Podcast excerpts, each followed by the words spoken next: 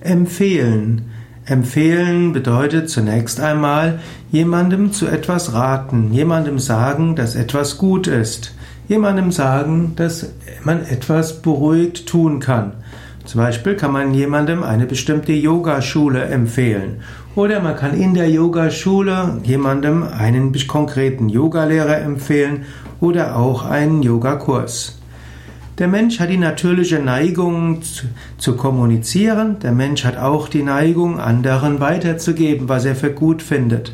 In diesem Sinne ist es gut, jemandem etwas zu empfehlen, was man denkt, was gut ist. Man sollte aber auch bewusst sein, was empfiehlt man. Denn wenn man leichtfertig Menschen etwas empfiehlt, was sich nachher nicht als gut herausstellt, dann verliert man etwas an Vertrauen.